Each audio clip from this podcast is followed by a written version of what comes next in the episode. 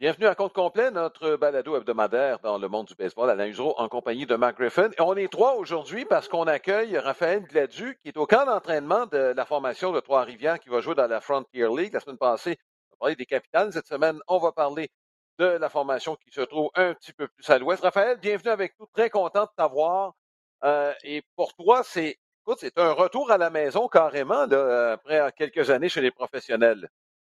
Oui, exactement. Merci de, m'avoir avec vous. Et oui, exactement. Après deux ans, même trois ans, c'est euh, un retour pour moi avec les Aigles. L'année passée, j'ai pu jouer avec l'équipe Québec, mais c'est différent. C'est pas, pas avec les Aigles.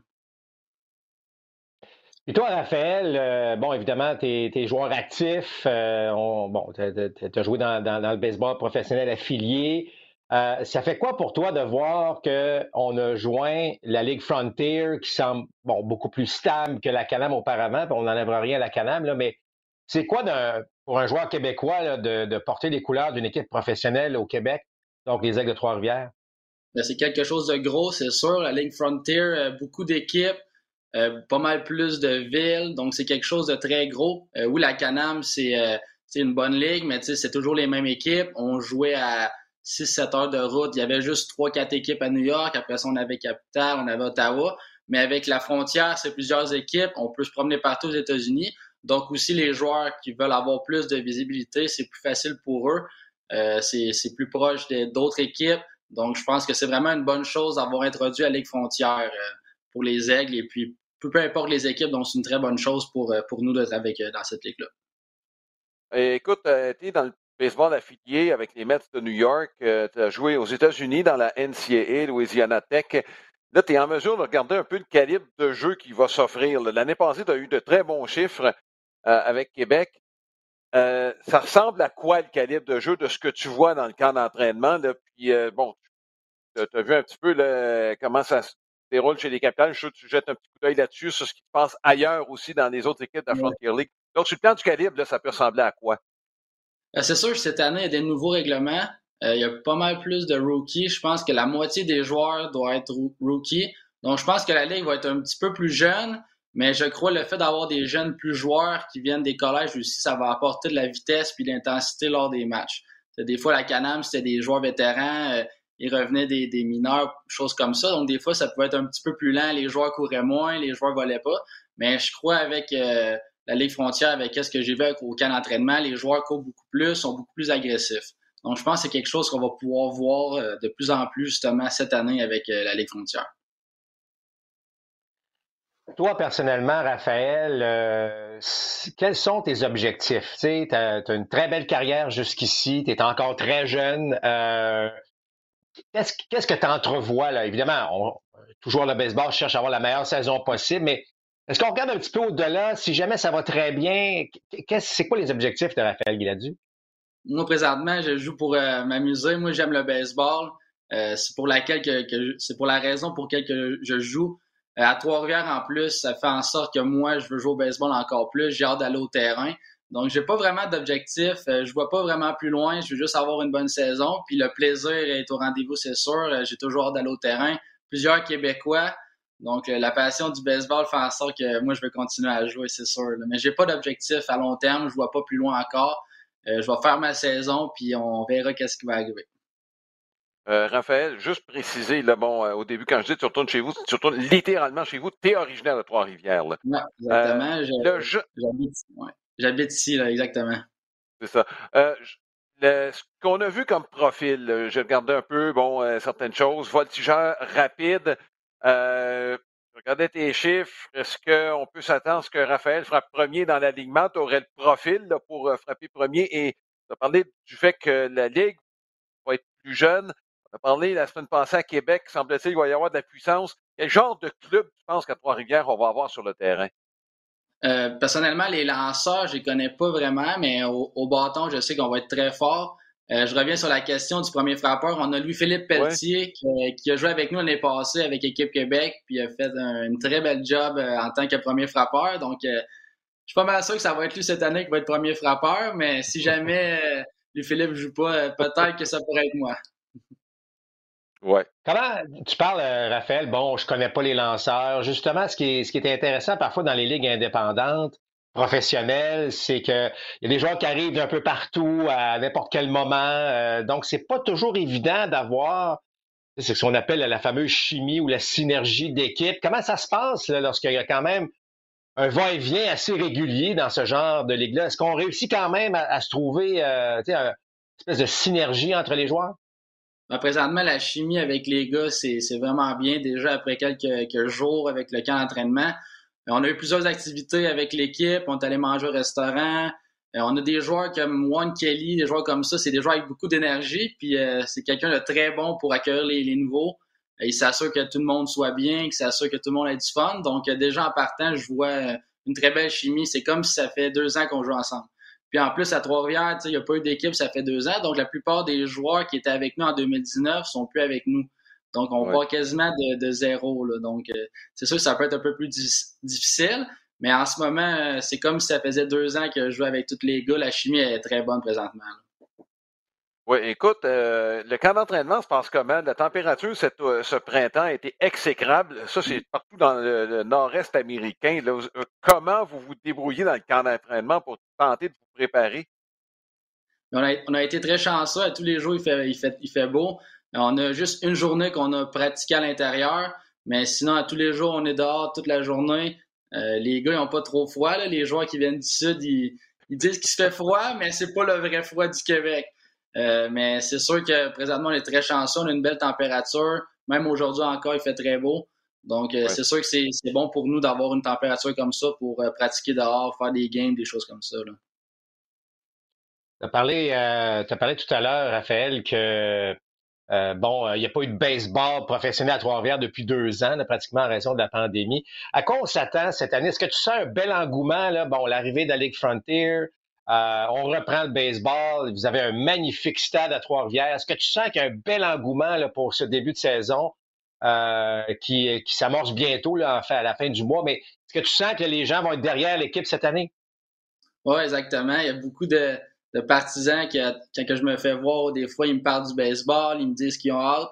Euh, je suis sûr qu'il va y avoir beaucoup de gens au stade. En plus qu'on a plusieurs Québécois, je pense qu'au camp d'entraînement, on est sept. Donc, c'est quelque chose aussi qui peut, euh, qui peut nous aider à apporter des gens au stade, qui fait en sorte que le baseball devient plus populaire aussi. C'est sûr, avec un Québécois ou pas de Québécois, des fois, les gens en parlent moins, mais avec plusieurs Québécois, ça peut apporter des gens, puis ça fait en sorte que les plus jeunes aussi, ils veulent, ils veulent continuer, puis ils veulent venir voir les matchs. Oui, s'identifier euh, aux produits locaux en somme. On sent ton enthousiasme, euh, Raphaël. Euh, je ne sais pas si Marc, tu as d'autres questions. Moi, je veux savoir, ça commence quand?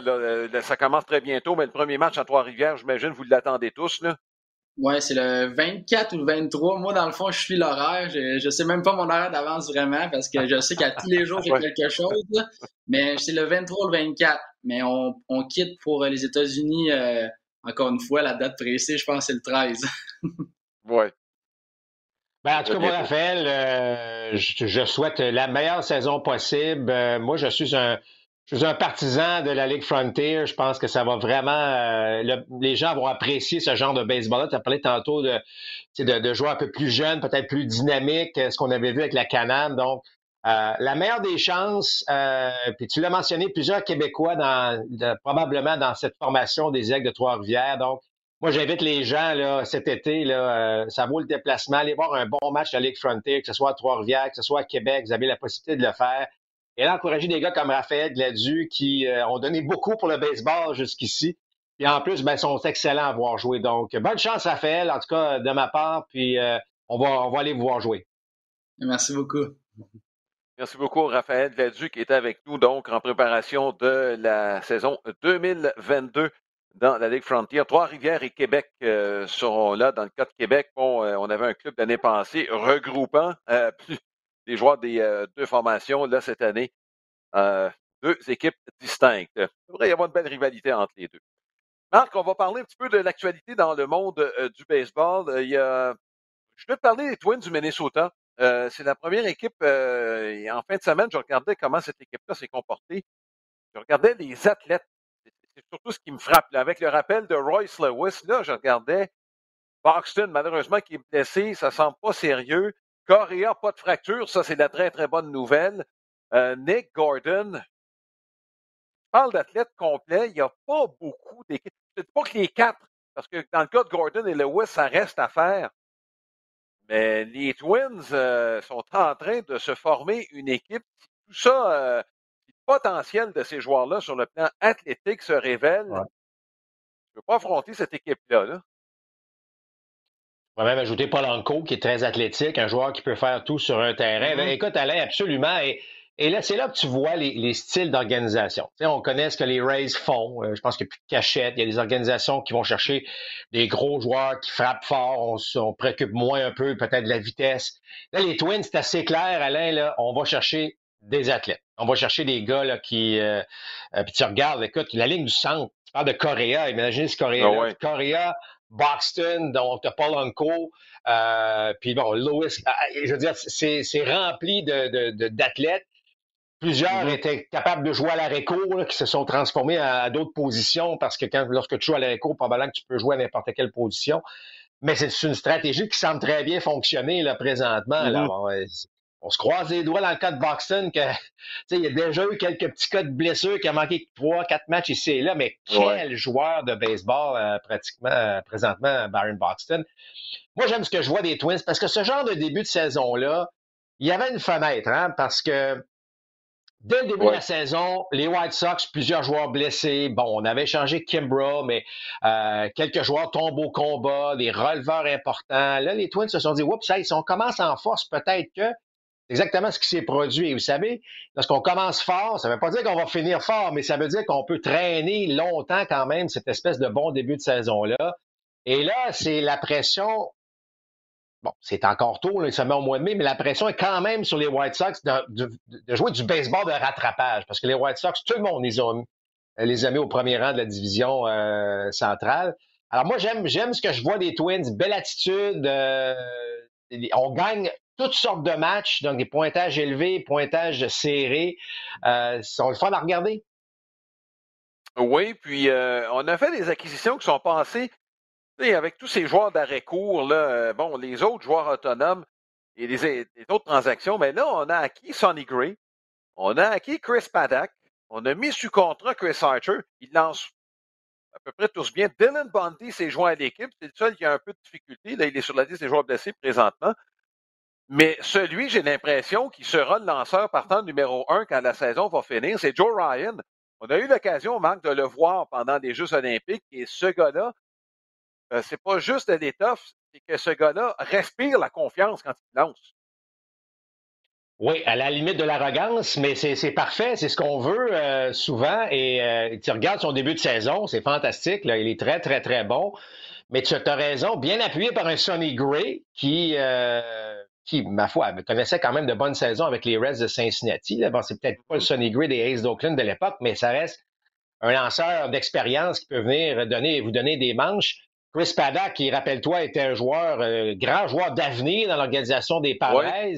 Euh, bon, on a rempli le personnel de, de partant de, de, vétérans, donc on on n'avait plus de place pour Paddock. Là, il a une liberté de venir euh, s'exprimer, si tu veux que j'utilise cette expression. Donc, je trouve que c'est intéressant. Il y a eu des bons gestes posés par les Twins du Minnesota à, ce niveau-là. Mais et ça en prend des belles surprises. Tu sais, Ryan, on savait, Alain, qui était bon, mais est-ce que mm-hmm. ça allait se transposer dans le baseball majeur, tout ça? Pour l'instant, la réponse est oui. Alors, parce qu'on a des belles surprises de même, ben, c'est sûr que ça engendre des victoires ou ça engendre certes du bon baseball. Et là, présentement, ben, les, Twins, les Twins ont le vent dans les voiles. Oui, puis ajoute à ça un autre jeune, bon, jeune, euh, il n'est pas né la dernière pluie, dis-je. Euh, parle de bon euh, Josh Winder, c'était pas un prospect, ça ne l'a jamais été. Sauf que durant sa carrière dans le baseball mineur, son ratio de coureur sur des buts en bas de 1, on vient de l'utiliser comme lanceur partant. Puis s'il continue comme ça, Marc, on ne pourra pas l'enlever. Euh, c'est pour ça que je dis, les Twins, présentement, il y a plein de belles petites histoires. Et en raison des qualités athlétiques des joueurs que j'ai nommés tantôt, Ryan, moi je pense que présentement, je dirais aux White Sox, mettez-vous à gagner plus vite que tard. Ben, c'est ce que je disais, c'est que là, on force les White Sox à, jouer du baseball de rattrapage. Moi, et, vous savez, comment je dirais ça, là, euh, oublions les statistiques un instant, là, concentrons-nous sur l'espèce de synergie d'équipe, esprit d'équipe, euh, vouloir gagner à tout prix, ou comprendre que c'est pas grave si on tire de l'arrière, on va gagner. cette espèce d'attitude où, un peu comme Ryan, à la limite de l'arrogance, mais à la, on est à la, confiance et l'arrogance, on est là chez les Twins présentement, puis ça, c'est extrêmement payant. Euh, oui, on pourrait, l'impression, on ajoute les statistiques à ça, ajoute ce qu'on fait de bien, mais ça commence souvent par cette espèce d'esprit d'équipe où là, ben, un va bien, ça déteint sur l'autre, puis à un moment donné, ben, on.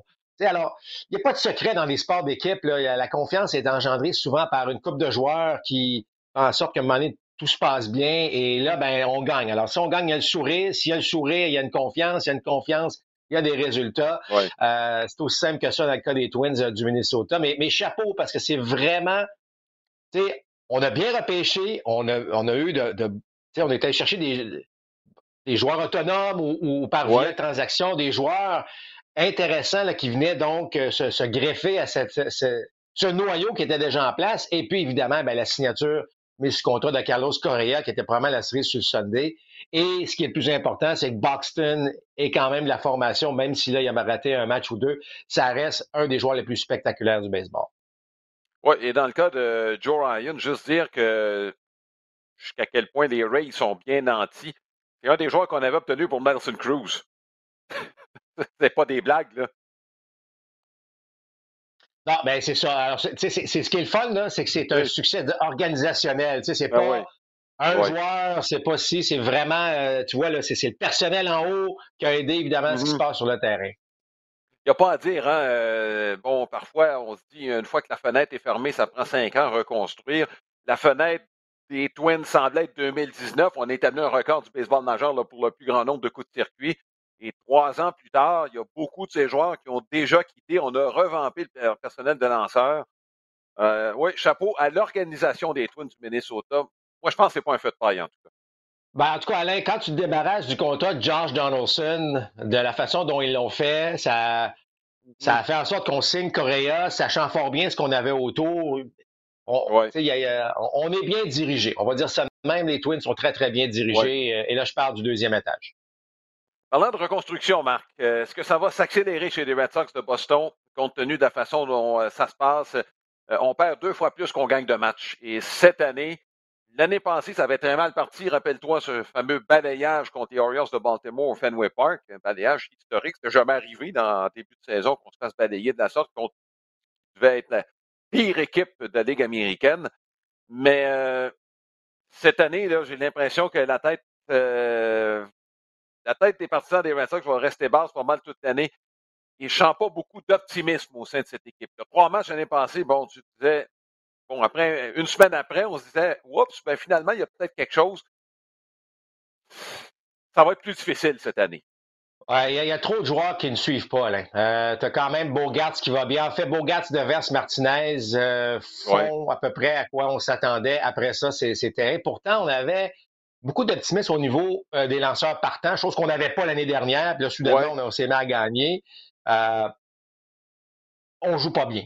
Tout, on joue pas bien. On perd des matchs qu'on devrait gagner. Il n'y a pas de gros coups sûrs. Les employés de soutien ne font pas le travail. Kiki Hernandez, ça ne va pas bien. Mm. Euh, les, tous ceux qui... Euh, Bobby Darbeck au premier coussin, ça ne démarre pas comme on pensait que ça pouvait démarrer. Verdugo est pas assez constant ce début de saison. Lui, à qui on lui donnait là, même des départs contre des lanceurs gauchers. On se disait, bon, ben, les murs maintenant pour. Écoute, puis, tu sais, on, va gratter même, même au niveau de cette relève qui a été un peu. Euh, avec laquelle on a, on a réussi à avoir de l'aide. Moi, moi j'ai été surpris lorsqu'on a décidé de mettre Whitlock comme partant parce que je trouvais que ça donnait un bon personnel bon, de releveur avec Whitlock euh, en fin de match. On est allé chercher euh, Dickman, on avait quand même quelques bras, mais on dirait que des décisions prises ne fonctionnent pas présentement. C'est encore tôt. Moi, je pense qu'il ne faut pas nécessairement paniquer, mais on connaît la patience ou l'impatience des partisans des, Red Sox. Euh, là, Alain, tu regardes ça vite de même. si ça continue, c'est sans défaite. Là. c'est pas drôle. Alors, ça va se replacer d'une manière, mais est-ce qu'on va se replacer suffisamment pour lutter avec les trois autres équipes? C'est ça qui m'inquiète le plus là, présentement du côté euh, des Red Sox de Boston. Alors, les matchs euh, à l'intérieur de la division là, vont devenir doublement importants pour les Red Sox. C'est la seule manière, selon moi, de revenir un peu déjà dans cette course. Parce que vous dites, ouais, c'est encore tôt. Mais si tu joues déjà là, 8, 9, 10 matchs en bas de 500, là, imaginez combien de temps ça va prendre en espérant que les Yankees ou les Blue Jays ou les Rays, à un moment donné, jouent en bas de 500. Mais là, tu commences déjà à espérer que les équipes en arrachent pour que toi, tu te fasses une place. C'est vraiment pas bon là, ce qui se passe avec les Red Sox présentement. Est-ce que l'année dernière, Alain, a, fait les succès de l'année dernière, est-ce que ça a dans le fond changé malheureusement les plans de cette organisation-là? Parce qu'on va se le dire, mm-hmm. l'année dernière, on ne s'attendait pas à ce genre de, de rendement. Donc là, est-ce que ça a comme brouillé les cartes? On va chercher Trevor Story. est-ce que c'était vraiment dans les plans l'année dernière de mettre sous contrat un joueur autonome comme Trevor Story, qui ne va pas bien du tout, soit dit en passant? Alors, tu sais, euh, souvent, il faut que tu gères ce qui se passe sur le terrain. Et, là, est-ce que tu te laisses influencer par ce qui se passe sur le terrain ou tu gardes le cap sur ton plan de probablement de 3-4 ans? J'ai l'impression qu'on s'est fait prendre au jeu, moi, chez les Red Sox. Euh, on va revenir. Je veux qu'on revienne sur la mise sous contrat de Trevor Story. Et lors du dernier reportage, on a parlé de ce début de saison. Si c'était pour accélérer, par exemple, la transition, quand je parle de transition, je parle carrément du départ de Bogart et de Devers. Et peut-être de Martinez aussi, s'il continue de frapper de la sorte, il y aura peut-être une demande pour lui. Parce que tu regardes Story, tu regardes ce qu'il y a sur le terrain et tu regardes ce qu'il y a dans le réseau de filiales. Les autres filiales, bon, le prospect numéro un, c'est Jared Duran. Duran a été rappelé en fin de semaine, bon, c'était bon pour un match seulement. Duran est un joueur de milieu d'avant-champ. Euh, Story, est-ce que Story va retourner à l'Areco? Est-ce que c'est le plan? On lui a donné un contrat de plusieurs années. Là, tu mets Story à l'Areco, Duran au deuxième. Et l'autre, bon, on en a souvent parlé. Je vais revenir avec ce nom-là, Tristan Casas, qu'on a vu aux Olympiques. C'est un bon joueur de premier but. Dalbec peut jouer au troisième là, tu vois où je veux m'en venir. Est-ce que cette saison-là, ce début de saison-là fait en sorte que et, Duran et Kazan sont près du baseball majeur, Ils sont pas au niveau A là, présentement, ils sont tout près du baseball majeur. Est-ce que ces deux gars-là, s'ils jouent bien au niveau 3A, ça va accélérer le départ, entre guillemets, prévisible de Devers et Bogart, sachant la direction que veut prendre euh, le deuxième étage des Red Sox de Boston avec, on, le sait, on veut dépenser moins. Donc, ce serait presque logique. Ce serait la, suite des choses logiques chez les Red Sox. La réponse est oui, Alain. La réponse est oui. Et euh, moi, je suis pas mal convaincu que c'est ça. Euh, de, tu regardes les négociations, si vraiment il y a eu une négociation de contrat là, ou d'extension de contrat avec Devers ou, ou, en fait Bogart, ça, on, ça mène nulle part présentement. Euh, moi, je suis convaincu que, que c'est exactement ce que tu viens de mentionner. Ces deux noms-là euh, Durham et Casas. On va les voir cette année. Est-ce que c'est plus tôt que prévu, peut-être, euh, en raison de ce début de saison euh, difficile? Et c'est là, c'est là la question. Qu'est-ce qu'on fait? Est-ce que parce que tu veux pas non plus, si tu veux, bon, échanger par exemple un Devers ou un Bourgas, tu veux les échanger dans un contexte où tu vas recevoir, sais, la valeur de ces gars-là. Mais si mm-hmm. le début de saison continue d'être désastreux, les équipes vont voir venir les Red Sox. Hein. là, c'est là que vous voulez commencer votre plan. Mais les offres vont peut-être être un peu moindres ou on va les attendre un petit peu plus. Donc, c'est pas évident pour une organisation d'agir de la sorte, mais je suis convaincu que ce début de saison misérable des Red Sox fait euh, réfléchir drôlement l'organisation euh, Boston, de, Boston à ce niveau-là. Donc, oui, moi, je suis convaincu que ça va arriver plus tôt que tard parce que les partisans, tout ce qu'on veut chez les partisans, c'est avoir de l'espoir. Et dans ce cas-ci, ben, si on amène cette jeunesse déjà, ben, ça va pouvoir nous aider, ça va pouvoir aider, évidemment, à bâtir éventuellement que, ah, OK, on s'en va dans la bonne direction. Euh, c'est à peu près tout ce que je peux voir parce que clairement, chez les Red Sox, on n'ira pas à la recherche de trois, quatre gros euh, joueurs autonomes. Là. C'est clair que c'est n'est mm-hmm. pas l'avenue le choisi. Écoute, euh, je vais faire un petit détour. Je, on parle des Blue Jays un peu, mais euh, ça n'a pas été une très bonne semaine. Un petit détour vers les Yankees de New York. Quand la saison a commencé, on se disait, ben, il y a peut-être un joueur de trop. On ne savait pas qui était pour être le plus vulnérable entre Deber Torres et DJ Lemailleux. Euh, au moment où on se parle, Lemailleux est redevenu près de ce qu'il était il y a deux ans. Dans le cas de Torres, c'est pas super extraordinaire, sauf il a eu probablement le taux de coup sûr important le plus élevé chez les Yankees. Et je regardais son win probability added. Ben, c'est le deuxième de l'équipe derrière Anthony Rizzo. Euh, est-ce que ça demeure des monnaies d'échange ou si les Yankees sont très heureux de la façon que ça fonctionne pour continuer comme ça? Moi, je pense qu'on va continuer comme ça. Euh, on va essayer d'avoir le meilleur des deux. Ouais, moi, je pense qu'on va continuer comme ça chez les Yankees. On va essayer d'avoir le meilleur des deux. Moi, je pense que de reposer de temps en temps le maillot, qui n'est pas le partant à tous, tous les matchs, euh, le rend un peu meilleur. Le rend meilleur. Tu sais, c'est. Euh, dans le cas de Torres, il y a beaucoup de choses à prouver. Effectivement, c'est pas nécessairement statistiquement, tu fais pas comme moi, mais j'ai toujours l'impression que c'est lui qui, qui obtient le coup sûr important en fin de rencontre. Alors, pour l'instant, c'est une belle combinaison gagnante qu'on a chez les Yankees. On ne change pas grand-chose. Même si on gagne des matchs aussi par un point, on, on va parler des, Blue Jays. Là, maintenant, on ne peut pas suivre cette tendance de gagner tous des matchs à, peu ah près par la marge d'un point. Mais on le fait aussi chez les Yankees. les Yankees ne frappent pas tant. Enfin, ils frappent bien statistiquement, mais c'est, on ne gagne pas des matchs euh, par 6 ou 7 points. C'est, beaucoup plus serré. On a vu d'ailleurs au cours du week-end face aux Rangers du Texas. Euh, le programme Doom, ça a été euh, deux matchs très, très serrés.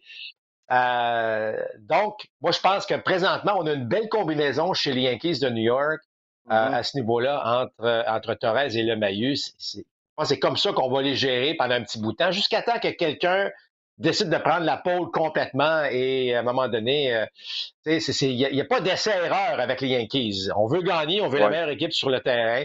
C'est comme ça qu'on gère ça.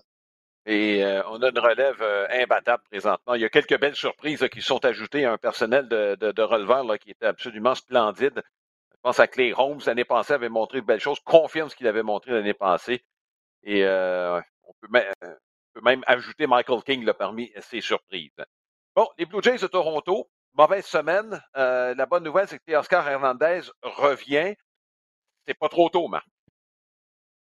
Oh boy, non, c'est pas trop tôt. Euh, c'est pas inquiétant parce qu'on sait qu'il y a tellement de talent que, que ça va rebondir, mais là, il faut marquer des points. Allez, on marque trois points en moyenne par match là, du côté des Blue Jays de Toronto. On a beau avoir un personnel de partant qui excelle présentement. Euh, on, est bâti autour d'une attaque.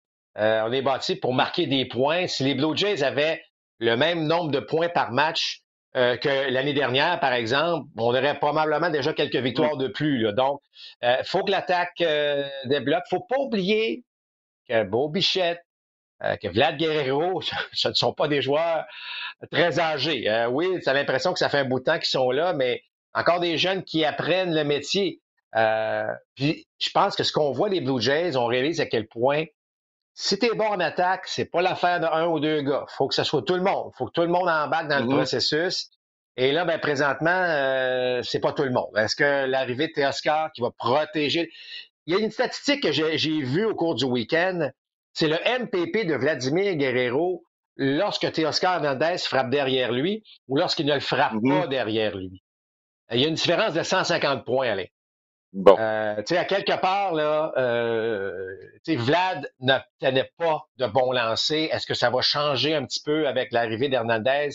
Bon, qui va prendre encore quelques matchs avant de se remettre euh, dedans, là, mais ça, ça, ça, peut devenir un élément qui est clé. Gouriel a trop d'inconstance depuis le début de la saison. C'est un frappeur important là, dans le noyau de cette équipe-là. On a laissé aller Gretschuk, c'est correct. C'est pas Tapia qui allait remplacer nécessairement tout ça. Mais moi, je pense que c'est Gouriel qui devait, avec sa fin de saison l'année mm-hmm. dernière, monter d'un cran. Ça n'a pas été le cas.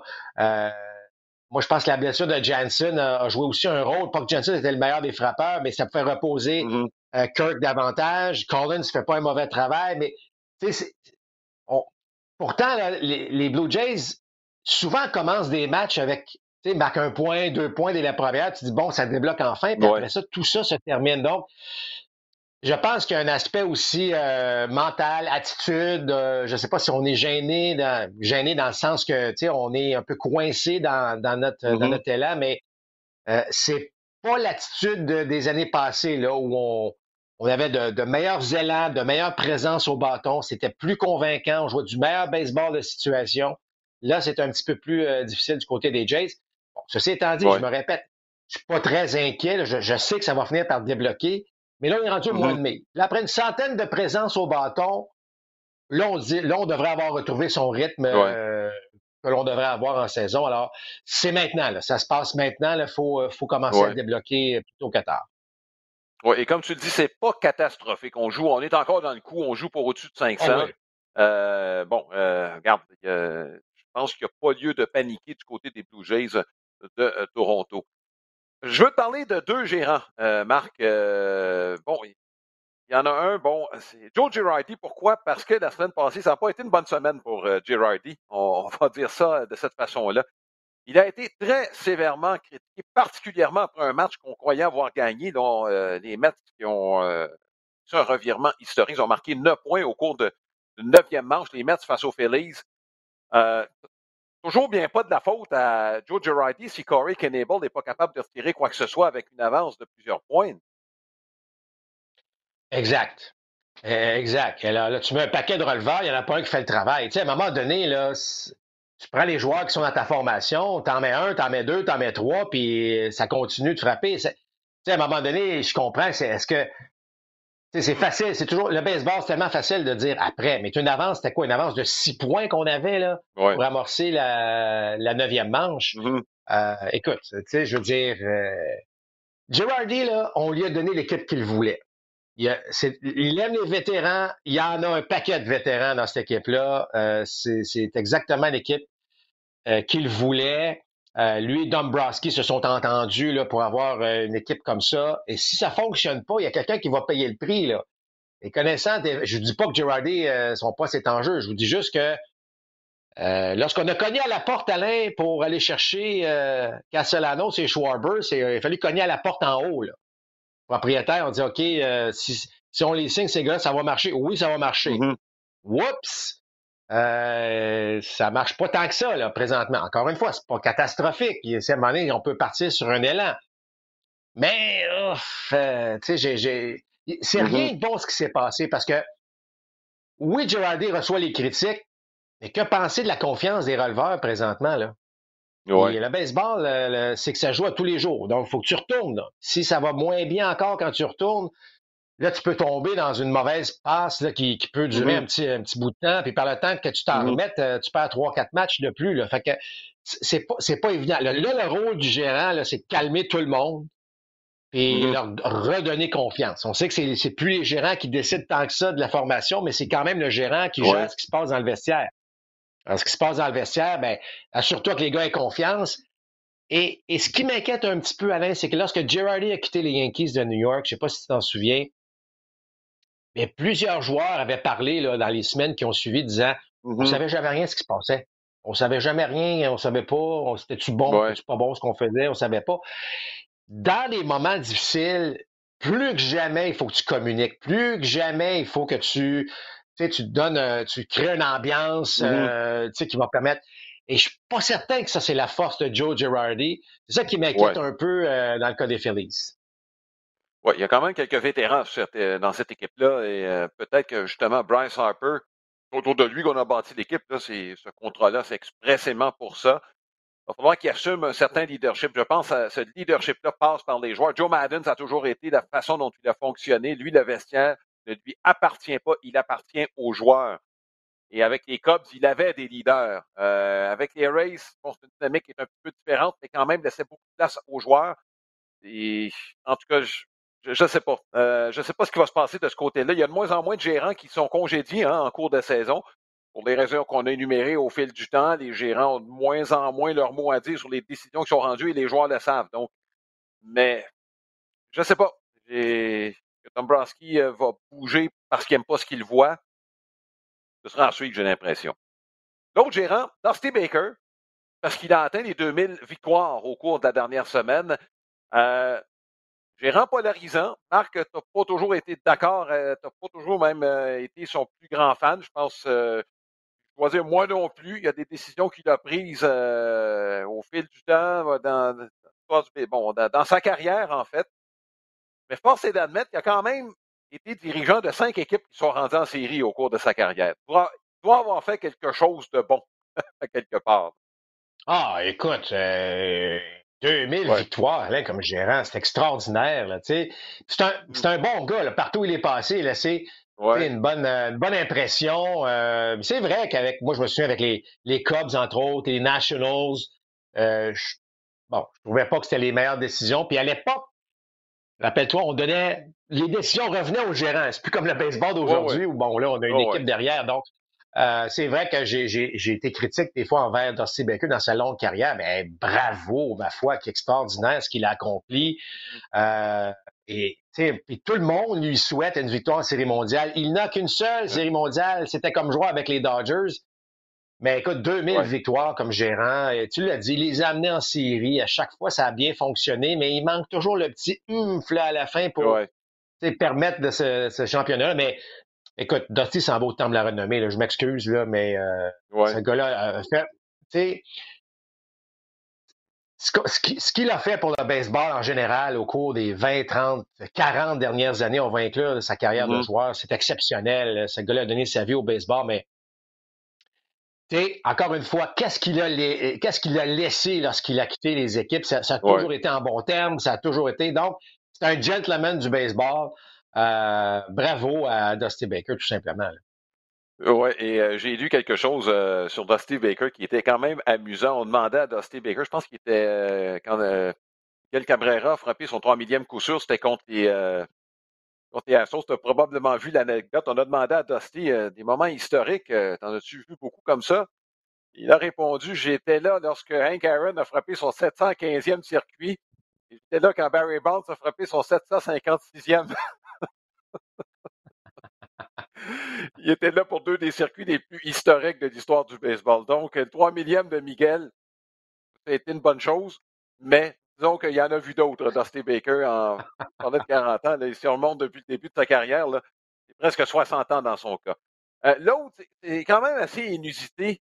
Les joueurs qui font pas dans le baseball d'aujourd'hui et même dans le sport professionnel euh, contemporain, les joueurs qui font de longues carrières au sein de la même équipe, c'est l'exception plutôt que la règle. Et là, tu en as deux euh, qui sont là avec les Cards de Saint-Louis depuis un bon moment.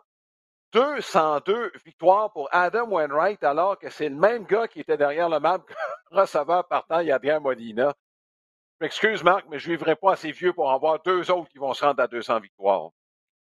Ah non, ça, ça, ça, ça c'est, vraiment une belle. Ça, ça fait partie des belles histoires du baseball. Tu sais, de voir un Molina qui est resté fidèle aux Cards, dans Wainwright, la même chose. Écoute, ça fait 5-6 ans qu'on parle que est-ce que c'est assez pour Molina, est-ce que c'est assez pour Wainwright? Ces gars-là sont, écoute, année après année, ils font encore le travail, c'est encore parmi les meilleurs à leur, à leur position respective. Moi, je trouve ça c'est une des belles histoires. 200, au-dessus de 200 victoires. Pense-y deux secondes, ah c'est vraiment exceptionnel euh, dans ce cas-ci. Euh, c'est pour ça, il y, a, quelque chose de spécial avec les Cards. C'est pour ça que moi, j'ai choisi pour remporter la, division euh, centrale. Je sais que les Brewers ne seront pas faciles à tasser, là, mais il y a quelque chose, il, il, il, va y avoir une finalité à tout ça, là. Mais je pense qu'elle va être belle, cette finalité-là. Je pense que ces gars-là vont. Euh, puis là, on va ajouter Albert Pujols juste pour en ajouter davantage, dans le sens que il retourne avec les Cards, dernière ah saison de Pujols. Il y, a, il y a des belles histoires. Puis le baseball, on a toujours l'impression que euh, ça fonctionne, ces belles histoires-là. Donc, moi, j'ai. Bravo. Euh, bon, dans le cas de Molina, ça va au terme de la renommée, selon moi, directement. Dans le cas de Wainwright, ça va être peut-être un petit peu plus euh, difficile, mais ça reste mm-hmm. deux, deux, grands joueurs. C'est pas pour rien que Saint-Louis est une des bonnes villes de baseball aux États-Unis. Ce genre d'histoire-là, d'avoir des joueurs qui restent toute leur carrière dans cette organisation-là, ça en dit long sur la façon dont on gère les choses avec les Cards de Saint-Louis effectivement, euh, c'est une organisation fort solide. Et euh, peux juste te dire, pour être honnête, Saint-Louis, une coupe de fond, on s'ennuie pas de la NFL plus que ça. Et c'est rien contre la NFL, là, mais euh, bon, quand la NFL est partie, bon, regarde, les Cards vont continuer d'occuper toute la place parce que c'est probablement la ville de baseball numéro un. Bon, New York, il y a plein de choses. S'il n'y avait pas les Yankees, s'il n'y avait pas les Mets, Marc, New York serait New York quand même. À Saint-Louis, pas sûr, pas de baseball, qu'on retrouve la même ferveur sportive. Euh, je suis tout à fait d'accord avec euh, cet énoncé. Oui. Écoutez, euh, on va se laisser là-dessus. ce soir, on vous invite à être là pour le match entre les, le match entre les Aces d'Oakland et les Tigers de Détroit. Il est vrai que ces deux équipes-là en arrachent un peu, mais il y a quand même des choses intéressantes pour les Tigers. On parlera assurément de Spencer Torkelson, qui, il y a deux ans, était le tout premier choix hein, au repêchage dans le baseball majeur. il y a quelques jeunes aussi qui font leur entrée de façon, bon, à gros battage. C'est pas facile. Le contexte n'est pas facile pour ce que Torkelson à tout niveau. Bref, on, il en sera question lors du match qu'on va vous présenter ce soir. Ce sera en direct de Détroit. On vous souhaite une bonne semaine, tout le monde. Marc, on se revoit ce soir. On vous souhaite bon baseball tout au long de la semaine. À très bientôt.